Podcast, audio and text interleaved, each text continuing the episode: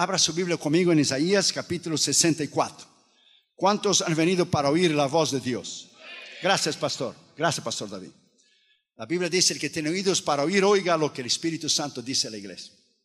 Se me fue pedido que una de las noches hablara sobre el Espíritu Santo, regresar a ser pentecostales nuevamente, regresar a nuestras raíces, regresar a lo que nosotros somos. Abra tu corazón y abra tu mente. Isaías 64. ¿Usted conoce el versículo del boxeador? No. Usted nunca ha oído del versículo del boxeador. El versículo del boxeador dice, es mejor dar que recibir. Y Jesús lo dijo, mencionado por Pablo en Hechos 20, como el Señor dijo, es mejor dar que recibir. Ponga esa palabra en su corazón, hermano. Es tremendo bendecir. Nosotros vamos a esas cruzadas de países pobres Oh, hermano, nosotros alimentamos los niños, los pastores, levantamos institutos bíblicos, levantamos, hermanos, lo que es eh, eh, orfelinatos, casa para madres solteras. Oh, hermano, nosotros hacemos un montón de cosas porque el poder del dólar afuera de Estados Unidos, hermano, es tremendo. Por eso el diablo ha intentado derrubar la economía de esta nación porque de aquí sale 5 billones de dólares a las misiones. Billones, B de bola, no M millones de María, billones. O sea, 5 mil millones sale de aquí. Pues el diablo va a intentar derrumbar la economía de ese país porque él sabe que si cae esa nación, caen las misiones alrededor del mundo, pero no va a caer.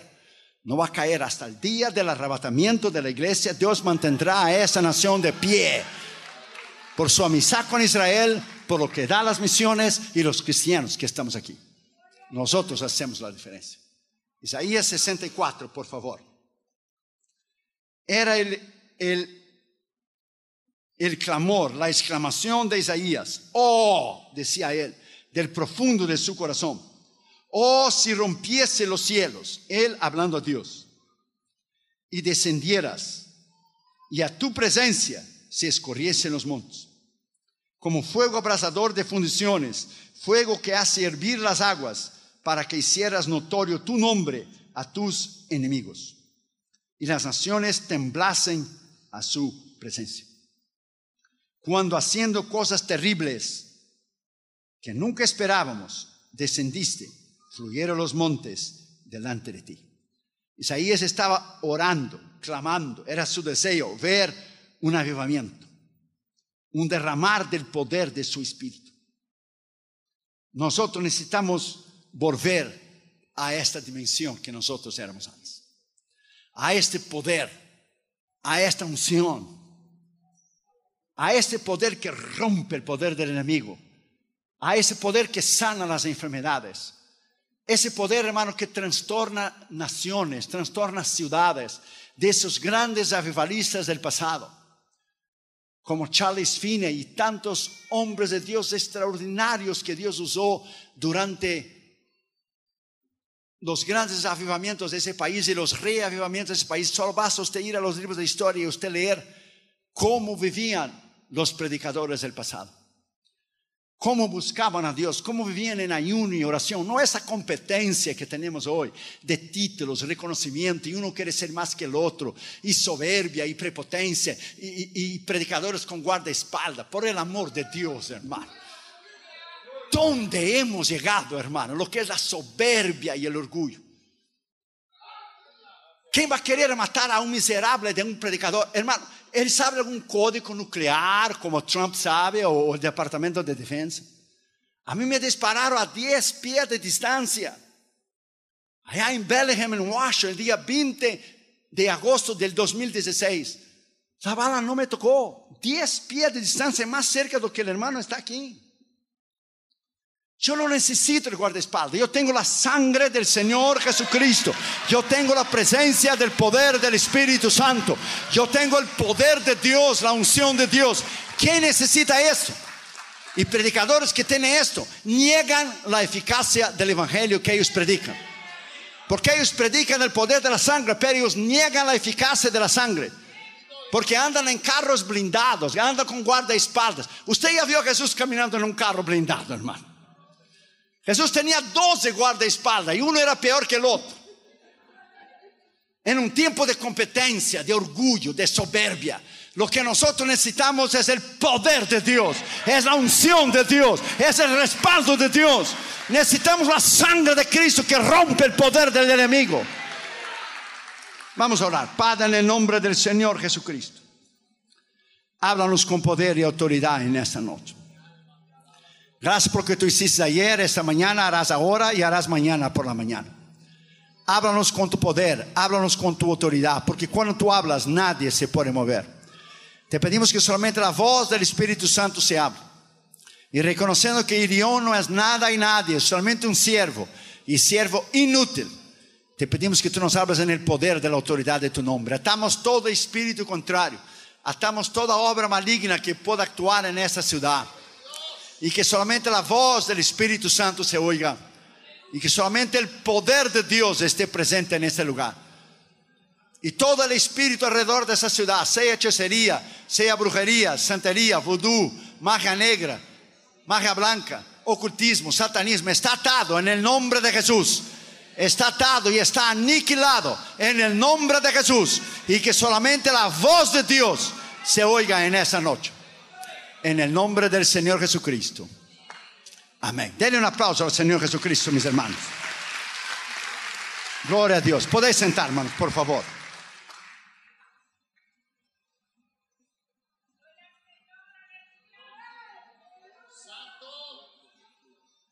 Nosotros necesitamos necesitar, nosotros necesitamos volver. Cristianos necesitan sentir, saber, conocer que necesitamos volver a este poder, a esta unción. A un predicador se se nota luego, luego, hermano, cuando él no tiene nada para dar. Cuando él solo habla con muchos predicadores, como yo acabo de mencionar, como dice mi esposa que es cubana, bobería, que no tiene nada más que decir. Inventan, son inventadores de falsas doctrinas. Cada semana sale con una otra.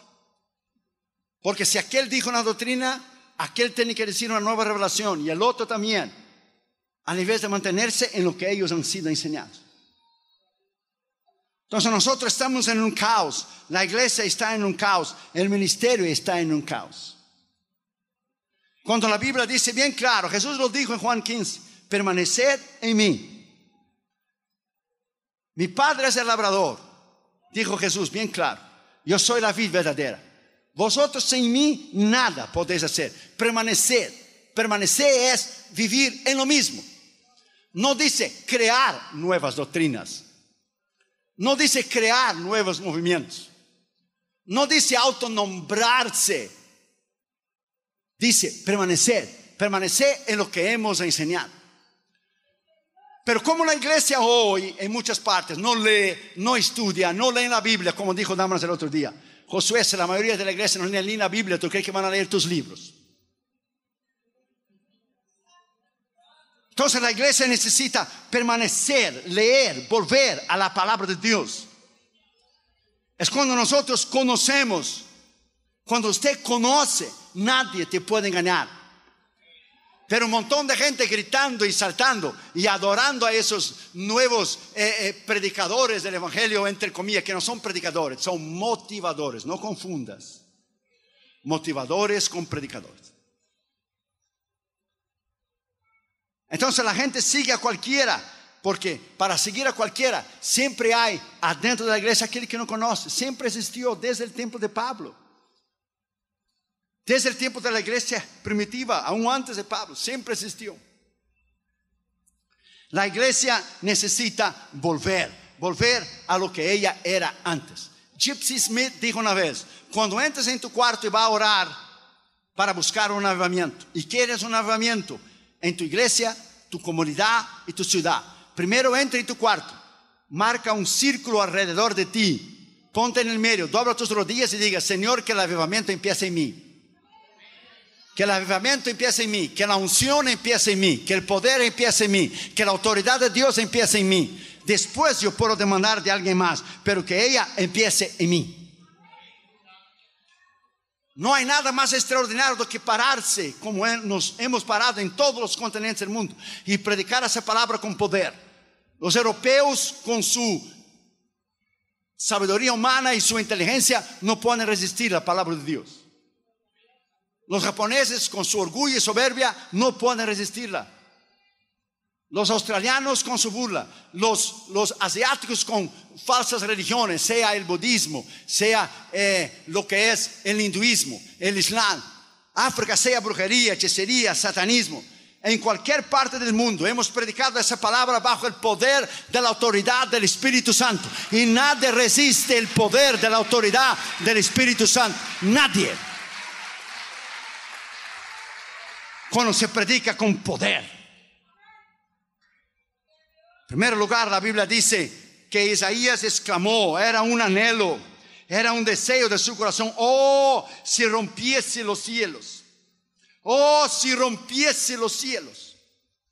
Está hablando de romper las áreas de nuestra vida que no hemos conseguido romperlas. Alguna área de necesidad, alguna área de todavía que no has conseguido vencer, algún permiso legal que usted da al enemigo, que bajo el poder del Espíritu Santo usted lo puede romper en el nombre de Jesús.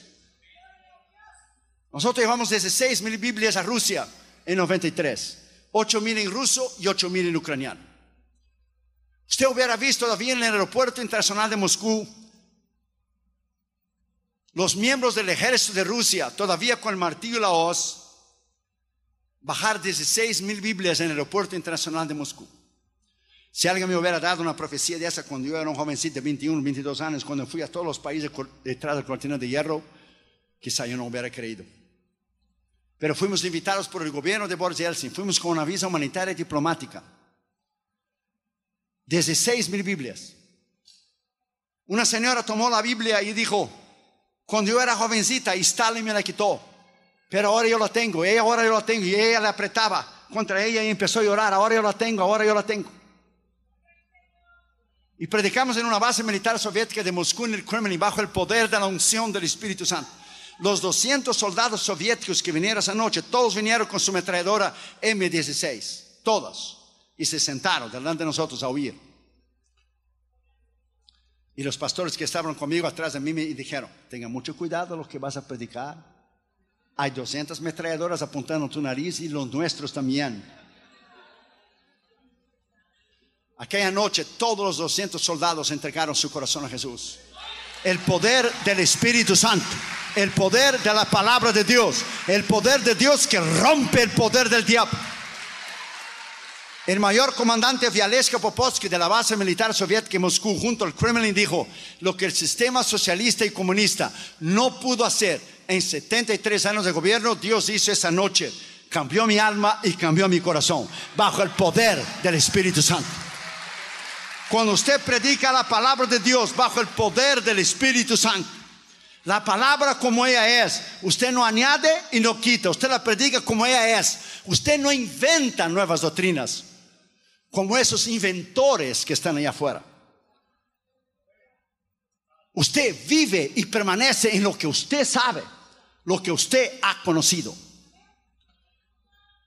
Juan dice bien claro en Apocalipsis, usted no debe añadir ni quitar la palabra. El que añade será añadidas las plagas de ese libro. Y el que quita le será quitada su parte en el árbol de la vida.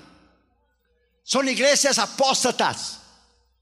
El cumplimiento de la escritura que en los últimos días vendrían predicadores que no soportarían la sana doctrina, pero se atraerían maestros a sí mismos, tenían convenciones los oídos. ¿Por qué no soportarían? Porque la gente no quiere más vivir en la doctrina, la gente quiere vivir en fantasía. ¿Por qué soportar? Porque tú y yo somos llamados de religiosos, somos llamados de legalistas, somos llamados de un montón de cosas porque vivimos la palabra. Puede llamar lo que usted quiera. Estamos a camino al cielo. Puede llamar lo que usted quiera. Estamos a camino al cielo. Vivimos en la palabra. Amamos la palabra. Caminamos en la palabra. Respetamos la palabra. Vivimos en la palabra. Alabado sea el Señor. Alabado sea el Señor. Es la palabra. La palabra de Dios. El poder del Espíritu Santo. Que nosotros vivimos en ella. Segundo lugar, Isaías decía, oh, si descendieras. Él está hablando lo que es del poder del Espíritu Santo. Primero, descender en nuestra vida. Yo dije a los pastores de la Asamblea de Dios en Milano, en Italia, muchos años atrás, el avivamiento va a empezar con nosotros primero. Después sale afuera de las puertas de la iglesia. Si queremos un avivamiento en el mundo, en nuestro barrio, en nuestro vecindario, nosotros tenemos que estar llenos del poder de Dios primero. Nosotros tenemos que estar revestidos con ese poder y con esa autoridad primero, para después entonces esperar que descienda el poder y la unción de Dios. Hoy iglesia la gente vive una vida seca, una vida vacía. La gente no lee la Biblia, la gente no ora, la gente no ayuna y la gente todavía pregunta, ¿por qué no tengo el poder? No tengo el poder porque está seco. Y una persona seca, un predicador seco, se nota. Cuando él habla y dice, y hace chistes, y habla, y quién vive, y quién vive, y, y él quién, hermanos, no tiene mensaje. No tiene nada, está seco, está vacío. Se nota, luego, luego el predicador nota cuando él no sabe lo que está diciendo. Cuando él no tiene poder, cuando él no tiene respaldo. Es como un político que habla todo lo que usted quiere oír para obtener su voto. Entonces, predicadores, my friend, se nota bien claro. Ya decía bien claro Salomón en el libro de Eclesiastés, cuando el hacha necesita de filo hay que poner más fuerza. Entonces ellos hacen fuerza y ellos gritan y ellos zapatean y ellos hablan y gritan, pero no tienen nada. Hacen show y escándalo y anarquía porque no tiene esencia, no tiene nada. Es vacío, es como un balón, está lleno de aire, ¡pum! Se pone un alfiler, explota. Entonces la Biblia dice bien claro, si descendieras, usted va a leer los avivamientos de Evan Roberts en 1904. Evan Roberts fue un hombre de Dios extraordinario. Evan Roberts fue un hombre de Dios tremendo.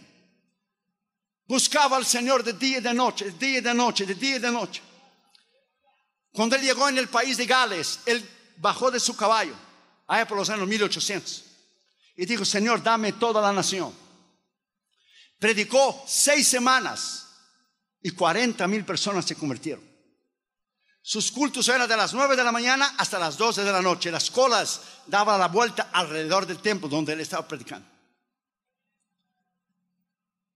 La gente pensaba que Jesús iba a venir aquella semana y esvaciaron los correos, el post office para comprar money orders para pagar sus deudas. Él fue a la cárcel y predicó y se convirtieron todos. Fue al hospital y se sanaron todos. Evan Roberts fue un hombre extraordinario que hasta cuando los mineros regresaron a trabajar el lunes, las mulas, dicen la biografía de Evan Roberts, que las mulas notaron el vocabulario cambiado de los mineros. Que antes los mineros hablaban con palabras despectivas a las mulas y le ponían la leña arriba y le, decían palabras feas. Y cuando llegaron lunes, ya convertidos, abrazaban las mulas y le abrazaban las mulas. Y las mulas decían, ¿qué, qué ha pasado contigo? Vaya a leer la biografía, vaya a leer. Evan Roberts. Hombres de Dios tremendo, hermano. Usted va a leer biografías de hombres de Dios extraordinarios.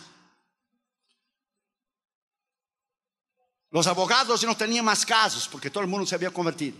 Los médicos no tenían trabajo porque nadie se estaba enfermando a las 5 de la mañana, cuando él dejó la ciudad donde él estaba para salir y había pedido que Dios le diera toda la nación de Gales a las 5 de la mañana, Dios llenó la nación entera con el poder del Espíritu Santo. Eso eran otros tiempos, hermanos. Eran otros ministros. Hoy es una vergüenza lo que la iglesia tiene.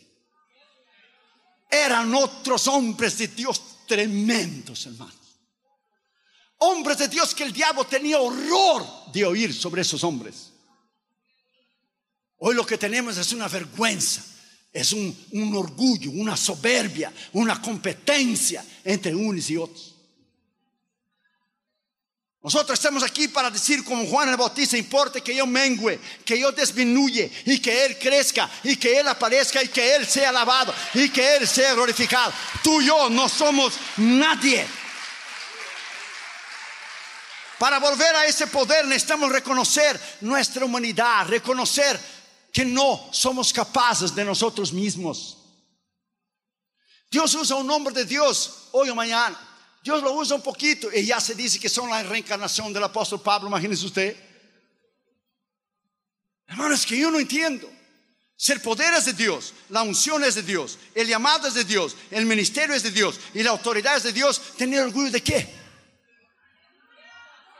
Tener soberbia de qué? Si todo es por Él, para Él y de Él son todas las cosas. A Él sea la gloria, a Él sea el honor, a Él sea el poder, a Él sea la riqueza, a Él sea el imperio, a Él sea toda la autoridad. Y se doblaban delante de los 24 ancianos y decían, a Él sea la gloria, el que está sentado en el trono y al cordero que fue inmolado. Es digno de recibir la honra, el poder, la gloria, la riqueza, la sabiduría. Alabado sea su nombre hombre.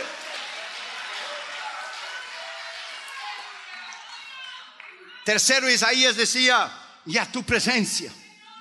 Oh, cómo anhelamos aquella presencia del poder de Dios. Oh, cuando yo era jovencito, aquellos tiempos tenía vigilia. Yo no sé si todavía usted tiene vigilia. Pero aquellos tiempos se doblaba las rodillas a las 10 de la noche, 11 por ahí, se levantaba a las 5 de la mañana.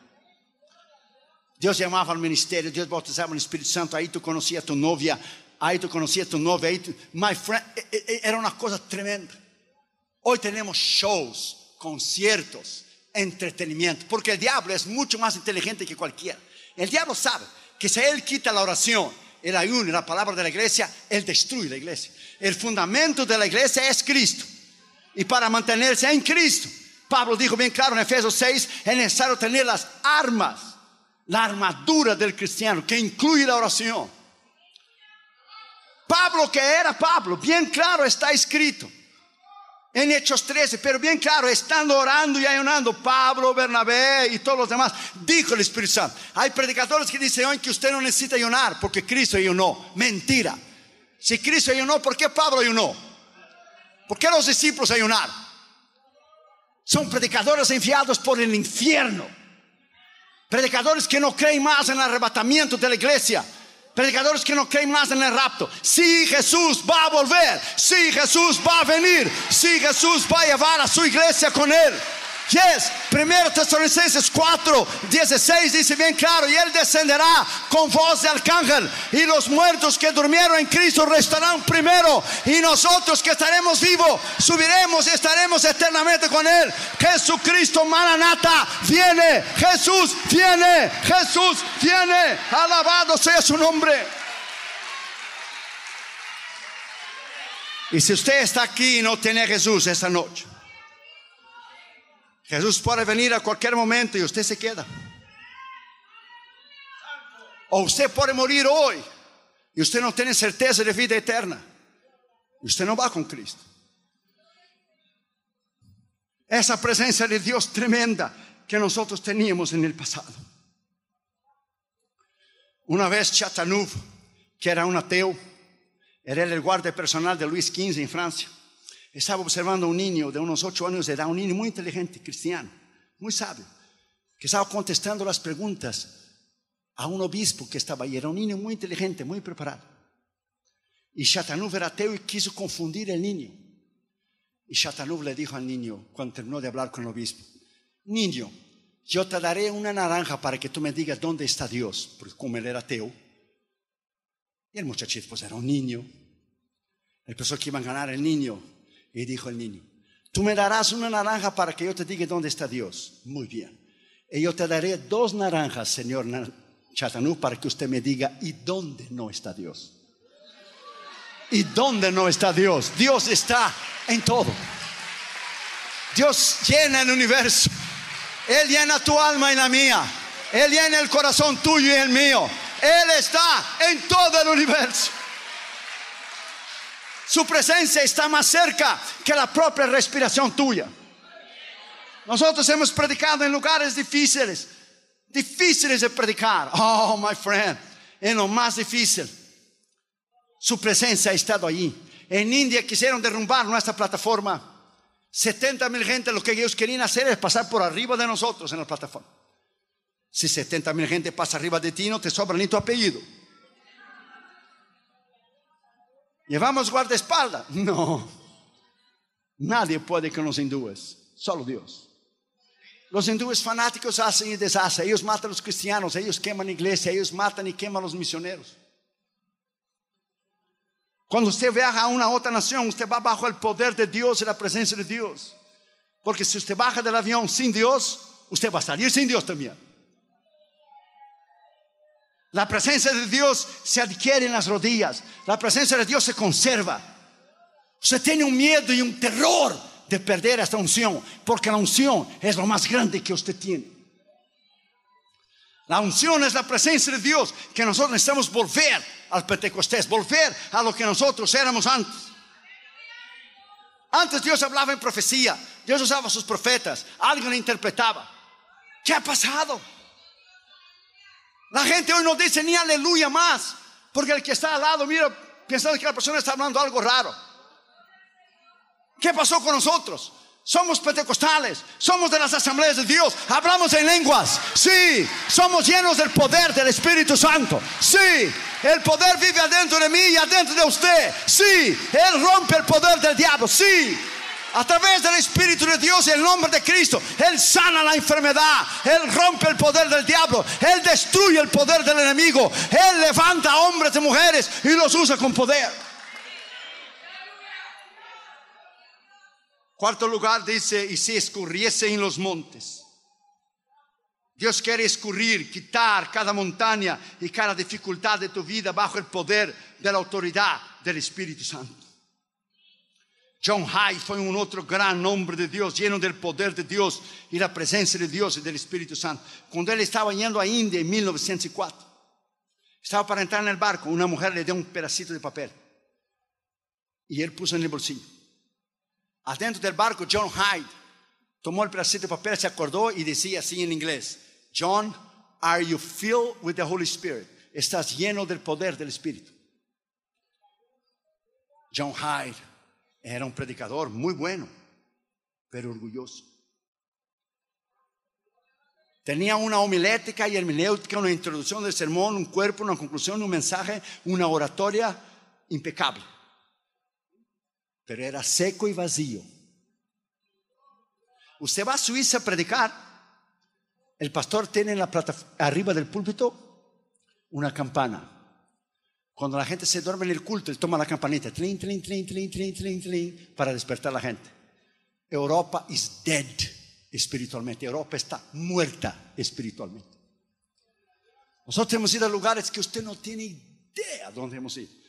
Además, hermanos, de enfrentar a los musulmanes, enfrentar a los hindúes, los budistas, los comunistas, enfrentar satanistas, de, ser amenazados de muerte, de disparar nosotros, todavía vamos a una iglesia que es peor que cementerios. Hermano, es increíble los lugares que Dios nos lleva. Y me lleva a mí, ¿por qué no lleva a alguien más? Pero es un gozo venir en iglesias como esta que está lleno del poder de Dios, aunque en medio del dolor que usted acaba de pasar, en medio de esa, esa experiencia, usted no ha perdido su esperanza, sus ojos están en Cristo Jesús, su poder está en Cristo Jesús, su meta está en Cristo Jesús. En el medio del dolor, de las lágrimas, seguimos hacia adelante. Alabado sea su nombre. Y John Hyde sacó el pedacito de papel y dijo, qué petulancia alguien preguntarme si estoy lleno del poder del, Espíritu. Soy un gran predicador. Dios le vino a él en el barco y le dijo, tú no eres nadie. Y tú vas a llegar a India. India no es un centro de capacitación para misioneros. En India el diablo te va a hacer pedazos. Es lo que yo digo. ¿Por qué esos Mickey Mouse que saltan y gritan y se atribuyen títulos a ellos? ¿Por qué no van a India? ¿Por qué ellos no van a India? Porque el diablo los mata. ¿Por qué ellos no van a India? Los cantantes y que dan conciertos y esos predicadores de falsa doctrina y todo eso, ¿por qué ellos no van a India? Ellos tienen horror de ir a un país desconocido, porque el diablo los mata. Aquí saltan y gritan, claro, aquí, ¿por qué no va allá? ¿Qué no van allá? Hacer el show y gritar y hacer anarquía. Y yo soy el fulano de tal, y yo soy esto, y lleva sus 20 con las palabras. Ve en India a veces te va a, a resultar. Es bajo el poder de Dios que se rompe el poder del diablo. Y John Hyde peleó con Dios y Dios dijo, estás seco, estás vacío, necesitas de mi poder. Peleó con Dios un día, peleó con Dios dos días. En el tercer día, peleando con Dios en el barco, Dios le llenó con el poder del Espíritu Santo. Y John Hyde llegó a India en 1904. Después de 1909 explotó el gran avivamiento en China con el gran misionero presbiteriano que era misionero en Corea del Sur y en China, John Hyde, John Hyde y con, Jonathan Goforth. Con Jonathan Goforth vino el avivamiento a Estados Unidos, fue al Canadá y de ahí fue al mundo entero.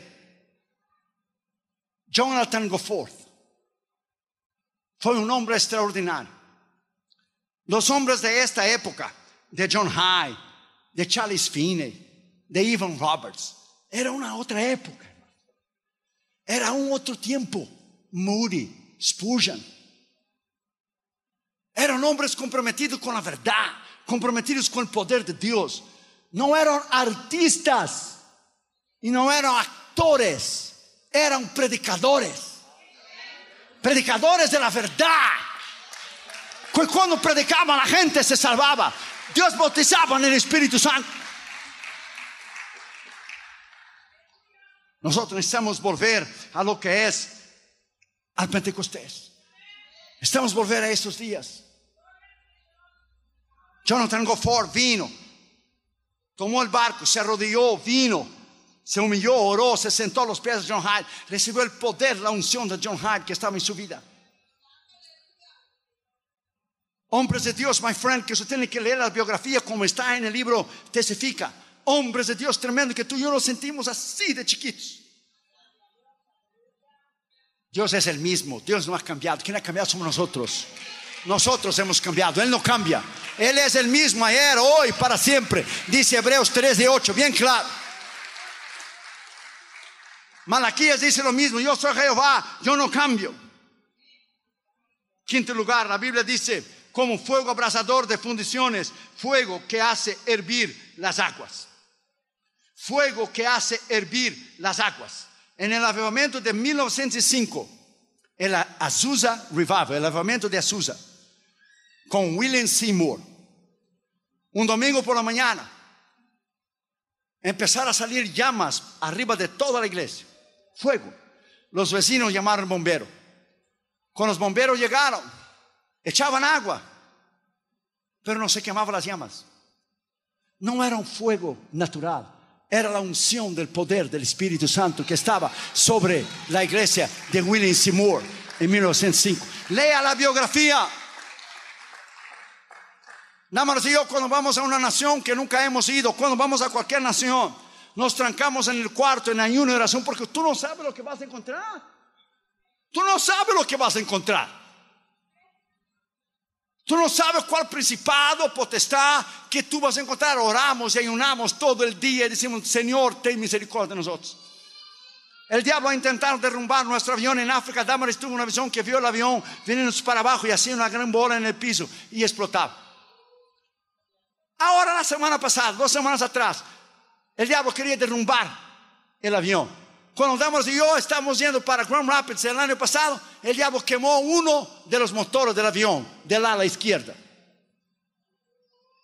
El diablo ha intentado hacer y deshacer lo que usted no tiene idea. No me puede hacer nada. Yo estoy cubierto en la sangre de Cristo Jesús. En el nombre de Jesús. Ni enfermedad, ni al hospital que fui en 2014, ni amenazas de muerte, ni tiro, ni enfermedad, ni eso, ni nada. En el nombre de Jesús, por el poder del Espíritu Santo. Aquí estaré hasta el día que Él diga, hasta el día que Él demande. Cumpliremos con el llamado y el ministerio que Él determine, porque servimos al Rey de Reyes y Señor de Señores. Aleluya. Y lo hacemos de corazón y no para el hombre, porque del Señor vendrá la recompensa. Denle un aplauso al Señor Jesucristo. Denle un aplauso al Señor Jesucristo. A Él la honra, a Él la gloria, a Él la alabanza. Alabado sea su nombre.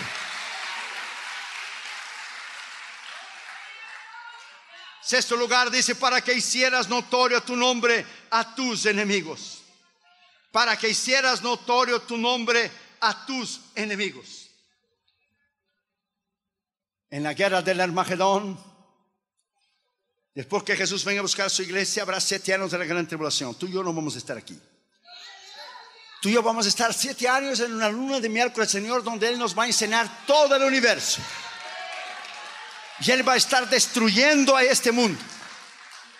Con 21 acontecimientos cataclísticos. Las siete trompetas, siete, eh, eh, los, siete cálices, los, siete juicios. Y, y, basta usted leer el libro de Apocalipsis. Esta tierra será un infierno, pero tú y yo no estaremos aquí. Pero tú y yo estaremos con Él. En la final de los siete años habrá la guerra del Armagedón. Todas las naciones del mundo van a reunirse contra Israel, que ya hay. Todo ese movimiento de Rusia, Irán, Turquía. ¿Dónde usted lee eso? Usted lee en Ezequiel 38 y 39. Te lo dan hasta el nombre de las naciones. Te dan bien claro. Ahí está Persia, Irán. Ahí te dice bien claro. Ahí te dice Turquía. Ahí te dice bien claro Togorma. Ahí te dice Alemania. Ahí te dice bien claro Mezek, que es Moscú. Tubal, Rusia. Bien claro. Ahí te da todas las naciones que se están alineando contra Israel. A dos meses atrás, si usted no vio en la noticia, estaba sentado exactamente el líder de Rusia, el presidente de, de, de Siria, Assad, y el presidente de Turquía haciendo una alianza. Y yo dije a increíble. Ezequiel vio eso 3.600 años atrás. Ezequiel los vio, esta alianza que ellos estaban haciendo. Jesús ya viene, hermano. Jesús ya viene. Maranata, ven Señor Jesús. Ven Señor Jesús. Ven Señor Jesús. Ven Señor Jesús. Todo ese odio de Irán, de Rusia y Siria y Turquía y todos los enemigos de Israel, todos Habrá la guerra del Armagedón. La Biblia dice que Jesús va a descender del cielo, va a poner sus pies en el monte de los olivos, el monte se partirá en dos. La Biblia dice bien claro, y vendrá con sus santos, quien es tú y yo. Vendrá con su iglesia, tú y yo, y todos los que durmieron con Cristo, incluyendo la pastora Silvia. Y habrá relámpagos, y habrá truenos, y habrá terremotos, y la tierra va a temblar. Y el anticristo va a decir, mándanos a Jesús para acabar con él. Y Dios va a decir, do you really want him? Are you sure? ¿Realmente lo quiere? ¿Está seguro? Mándanos Jesús. Ahí estarán todos los ejércitos del mundo. En el valle de Ramagedón. Yo ya estuve ahí ya dos veces. Ahí dan para, da para manejar todos los ejércitos del mundo. En el valle de Ramagedón. Ya está cerca, hermano. Usted sube hasta arriba del Monte Carmelo, donde Isaías, eh, donde ah, Elías tuvo el gran encuentro con los profetas de Baal. Y ahí usted ve todo el valle del Armagedón. Ahí van a maniobrar todos los ejércitos del mundo contra Israel. Rusia, China, todos. Y habrá relámpagos y truenos y el Señor va a descender con su iglesia. Y el Señor va a mirar a sus enemigos y va a ser, terminó la batalla terminó la guerra. La Biblia dice que Él va a destruir el enemigo con el soplo de su boca. Con el soplo de su boca. Con el soplo de su boca. Está en 2 Timoteo, capítulo, 2 Tesalonicenses, capítulo 1. Lea. Para que hagas notorio tu nombre en contra de tus enemigos. No hay nada y nadie que pueda estar delante de alguien bajo el poder de la unción del Espíritu Santo. El diablo no resiste a un cristiano bajo la unción del Espíritu Santo. El diablo no resiste a un predicador lleno de la unción del Espíritu Santo. Porque es este poder de Dios. Este poder que está en Romanos 8:11. El mismo Espíritu que resucitó a Jesús es el mismo Espíritu que está dentro de usted y adentro de mí. Alabado sea su nombre. Cuando Damaris y yo cumplimos 25 años de casados, 5 años atrás, llevamos a Catherine Jr. para conocer a Israel.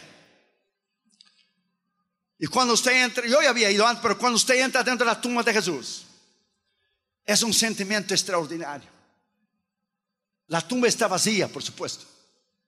Y hay un letrerito arriba que dice, sí, he is not here, he has risen. Él no está aquí, Él ha resucitado. El mismo espíritu que levantó a Jesús es el mismo espíritu que te levantará a ti y a mí. Es el mismo espíritu que usa a los hombres de Dios y a las mujeres de Dios en todo el mundo. Es la misma unción, es el mismo poder.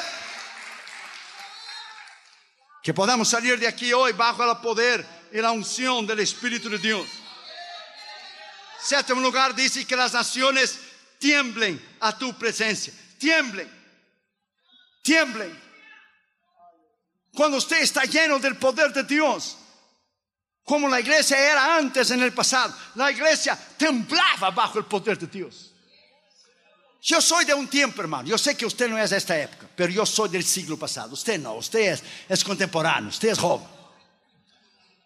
Pero yo crecí en los bancos de la escuela dominical, que yo me acuerdo muy bien, que la gente que nosotros conocíamos que estaba en pecado, que no estaba viviendo muy bien, tenía miedo de ir a la iglesia. La gente tenía horror de ir a la iglesia. Porque Dios levantaba un profeta aquí, otro allá, y decía, ustedes dos están en adulterio. dice el Señor que los va a matar a los dos esa semana. Hermano, de verdad, la gente tenía miedo, horror. Hoy la gente viene de cualquier manera, la gente vive juntos en fornicación y adulterio y hace, deshace, y la gente vive en pecado y se perdió el temor. Cuidado con los tiempos de Ananías y Zafira. No juegue con Dios. Pero yo soy de una época de crecer en la escuela dominical. Oh my goodness. Cuando nosotros íbamos al culto, mi padre y mi madre, yo con mi hermano y mis tres hermanos, y sentaba el viejo de un lado, la vieja del otro lado, sentábamos nosotros en medio, nosotros no podíamos ni respirar en el culto. Había orden y había disciplina. Aquellos tiempos no existen más.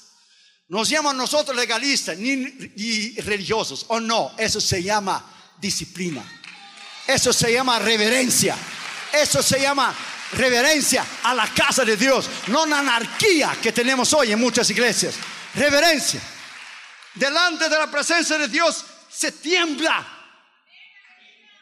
Se reverencia eso, no por eso llama el temor a Jehová. El temor a Jehová, no que nosotros estamos temblando de miedo, no, nosotros tenemos reverencia por quien Él es, por el poder de quien Él es. Un horror porque la Biblia dice bien claro en Hebreos 10, horrenda cosas caen en las manos de un Dios vivo. Cuando temblamos, temblamos bajo el poder y la presencia del Señor Jesucristo, temblamos bajo la unción, temblamos bajo lo que es, my friend, esa victoria extraordinaria que Él nos ha dado para nosotros vivir una vida recta y una vida íntegra. Cuando usted teme bajo la presencia de Dios y está lleno de la sabiduría de Dios, usted no tiene miedo de nadie. Usted enfrenta y da de frente como nosotros hemos hecho en todos los continentes del mundo. Cuando yo era niño, mi padre me enseñó a ser hombre. Dijo: Un hombre pone un pantalón igual que tú, un pie de cada vez. Por lo tanto, no tiene que tener miedo de nadie, solo a uno tiene que tener miedo y temor: Dios. Solo tienes que temer a Dios. Entonces la gente se burla del Evangelio hoy. Los talk shows se burlan del Evangelio hoy. Los falsos predicadores se burlan de los concilios hoy. Porque nos llaman religiosos y nos llaman legalistas. Estás equivocado. La Biblia dice en Jeremías 6, 16, mirad las sendas antiguas y andad en ellas. No dice mirad las sendas modernas, dice antiguas. Mirad las sendas antiguas y andad en ellas. Mirad las sendas antiguas y andad en ellas. Ser conservador es conservador en la doctrina, conservador en la palabra, conservador e íntegros en tu manera de vivir. No lo que la iglesia está viviendo hoy. Una vez una maestra quiso burlarse de un niño, un niño cristiano. Y la maestra dijo, oh, Dios no existe y, y que esto es mentira de que una ballena eh, tragó a Jonás, porque fueron hechos estudios y, un hombre no puede pasar en la boca de la ballena. Y dijo, y dijo, y dijo. El niño estaba calmadito, se puso de pie el niño y dijo, usted dice que no es verdad que Jonás fue tragado por una ballena. Dijo, sí, no es verdad, ese es un mito. Eso es mentira, ella era una maestra atea. ¿Cómo está lleno de las escuelas en Estados Unidos? Ateas. Usted me pregunta a mí, ¿por qué tantas muertes en las escuelas y que hoy mataron a 11 judíos en una sinagoga en Pittsburgh, en Pensilvania? Usted me pregunta a mí, ¿por qué de la violencia? ¿Usted quiere saber por qué? Quitaron a Dios de las escuelas. Usted quita a Dios, queda con el diablo. ¿Por qué Dios no interviene en las escuelas? Ah, eso es muy fácil, porque a él le echaron de las escuelas. Le echaron afuera del gobierno, le echaron afuera de la escuela, le echaron afuera de todas las cortes y los recintos públicos. Y cuando la violencia que va en aumento, reclamo porque Dios no hace, algo, Dios dice, yo no tengo responsabilidad ninguna. No me quieren a mí, quédense con lo que ustedes no han escogido. Y la maestra se burló y se burló y se burló. Y el niño paró de pie y dijo, señora, usted habla de su, ignorancia. Porque la Biblia no dice que fue una ballena. La Biblia dice que fue un monstruo marino. Pero como usted no conoce la escritura, y como él era niño, ¿ve? Dijo el niño. Pero cuando yo llegara al cielo, yo voy a preguntar si fue ballena o si fue un monstruo marino, o si fue un gran pez. Y la maestra se burló y dijo, oh, sí, seguro. Y si Jonás está en el infierno. Y dijo, ni en este caso usted le pregunte, cuando usted llega ahí abajo, usted le pregunte. Puede burlarse de lo que quiera. Puede volarse de nosotros, puede volarse del Señor, puede volarse de la palabra, puede volarse de quien quiera, pero nosotros vamos a camino al cielo. Nosotros tenemos nuestro nombre escrito en el libro de la vida. Alabado sea su nombre. Tú y yo estamos a camino a la gloria eterna, llenos del poder, llenos de la unción, llenos de la autoridad de Dios. Alabado sea su nombre. Denle un aplauso al que vive para siempre. A Él la honra, a Él la gloria, a Él la alabanza.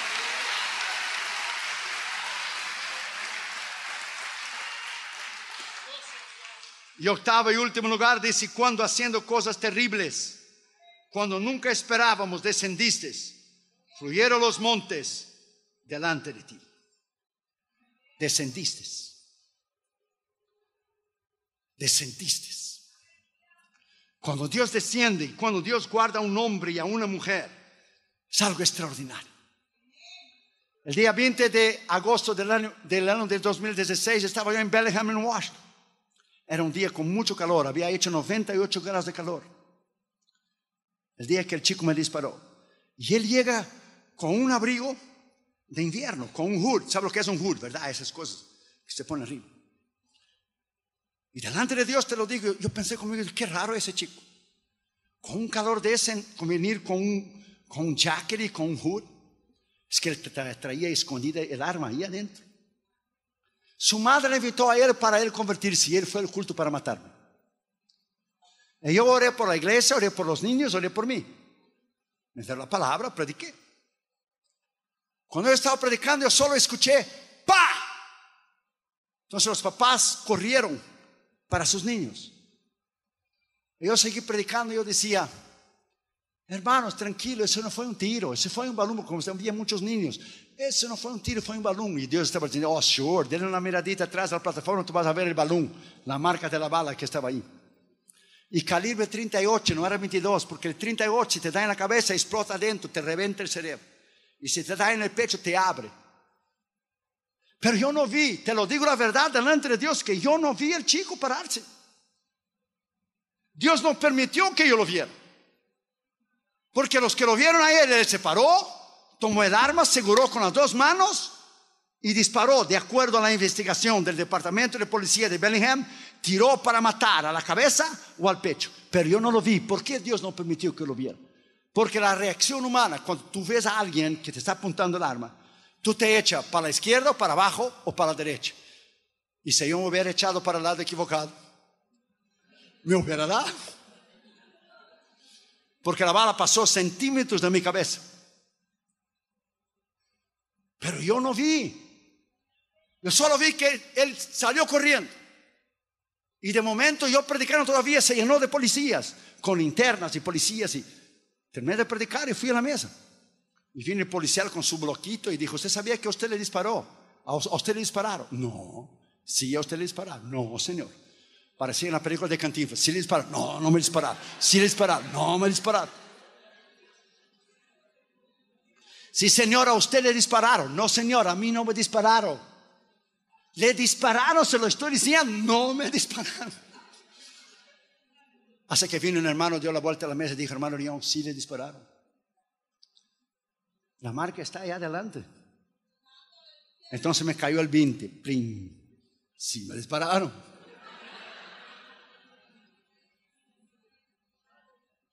Yo hubiera tenido 20 guardaespaldas, como esos Mickey Mouse lo tienen, y la bala hubiera pasado exactamente donde tiene que, poner, que pasar. Pero lo que yo tenía no era guardaespaldas, era el poder del Espíritu Santo y la sangre del Señor Jesucristo.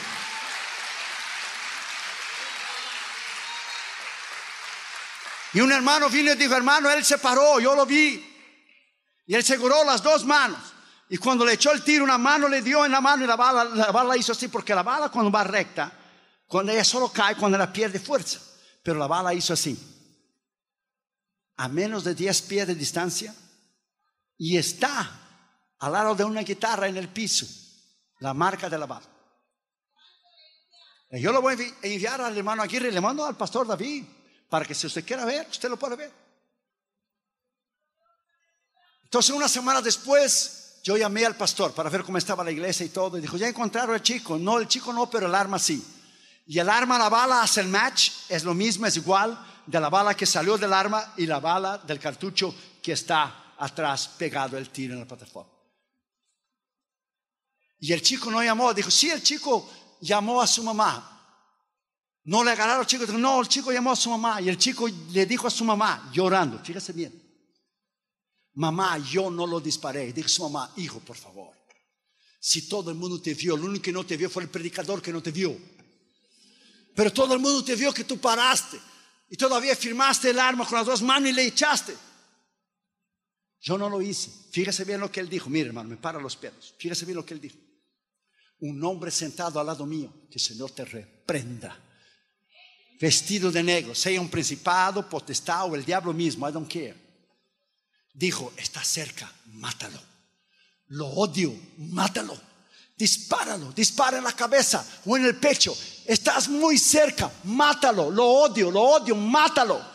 No puedes conmigo. La sangre de Cristo está sobre mi vida. El nombre de Jesús está sobre mi vida. Alabado sea su nombre. La autoridad de Dios está sobre mi vida. Yo no necesito de guardaespaldas. Yo necesito del poder del nombre del Señor. Cuando hiciste cosas grandísimas, descendiste y los montes fluyeron delante de ti. Dios todavía hace milagros delante de ti, delante de mí. Dios todavía hace cosas tremendas. Oh, alabado sea su nombre. A Él la honra, a Él la gloria, a Él el poder, a Él la magnificencia. Alábalo. Denle un aplauso al Señor Jesucristo. Come on, come on, come on. Denle un aplauso.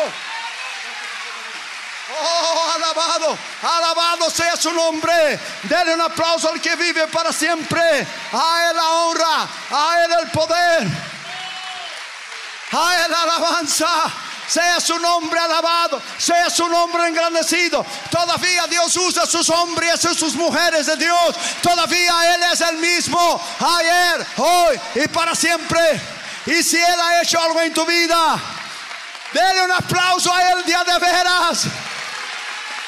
Cuando hiciste cosas terribles, escurrieron los montes delante de ti. Alabado sea su nombre. Oh, Dios es grande. Alabado sea su nombre. Volvamos al Pentecostés. Volvamos al poder. Volvamos a la unción. Volvemos a la autoridad de Dios. Volvamos. Alabado sea su nombre.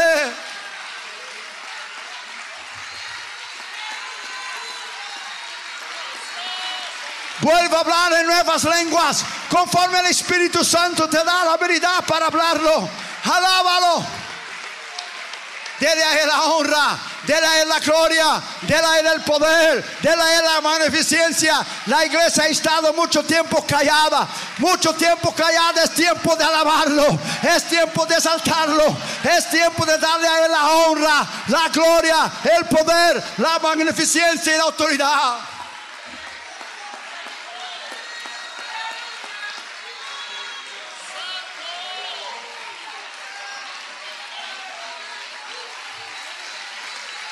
El poder de Dios está aquí. En el medio de tu dolor, de tu experiencia, en el medio de tu tristeza, Él te dice, sigue trabajando, sigue dando para adelante. Él te dice, siga caminando. Todavía falta mucho que hacer. Siga dando hacia adelante, mire hacia la meta, al premio de la soberana vocación en Cristo Jesús.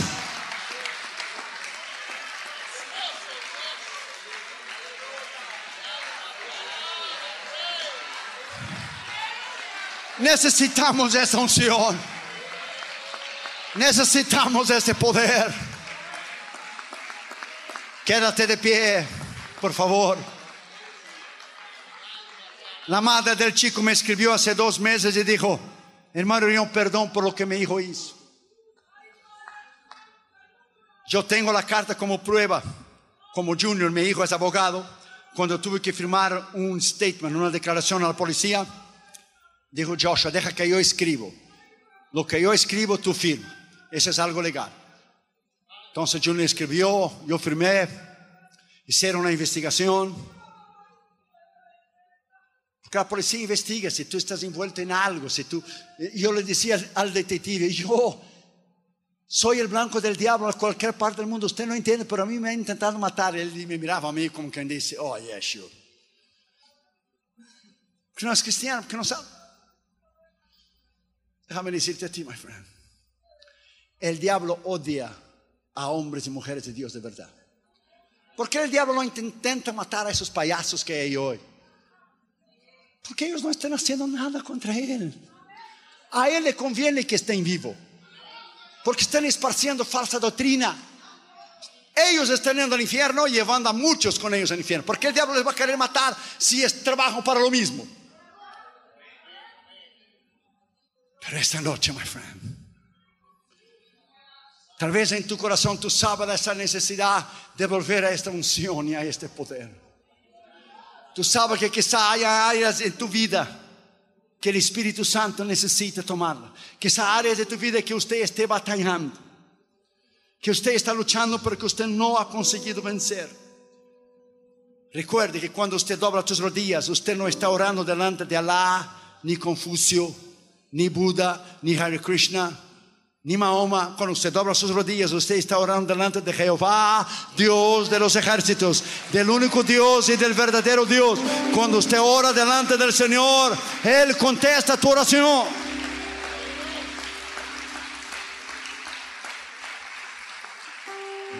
Mi primera invitación esta noche va dirigida a aquellos que están aquí que quizá no conocen al Señor. Tal vez haya alguien en esta noche que no conoce a Jesús. Los trabajadores me ayuden, por favor. Yo sé que es un mensaje para la iglesia, para usted y para mí. Pero quizá haya personas que hayan sido invitadas, que estén aquí y no tengan certeza de vida eterna. No conozcan a Cristo. Y el Señor quiere salvarte y escribir tu nombre en el libro de la vida. Usted dirá, ¿qué debo hacer? Para recibir a Jesús, tienes que arrepentir, confesar y entregar tu corazón a Cristo. ¿Qué hará por ti? Quitará tu vacío, tu soledad, tu culpa y escribirá tu nombre en el libro de la vida. Si hay alguien en esa noche que le gustaría recibir a Cristo, quizá un descarriado, descarriado se dice, descarriado, desviado, recaído, caído, si a usted le gustaría volver, si a usted le gustaría volver a los caminos del Señor y aprovechar esa noche extraordinaria que Dios te está dando, ahí mismo donde usted está, levante tu mano derecha, yo voy a orar por usted.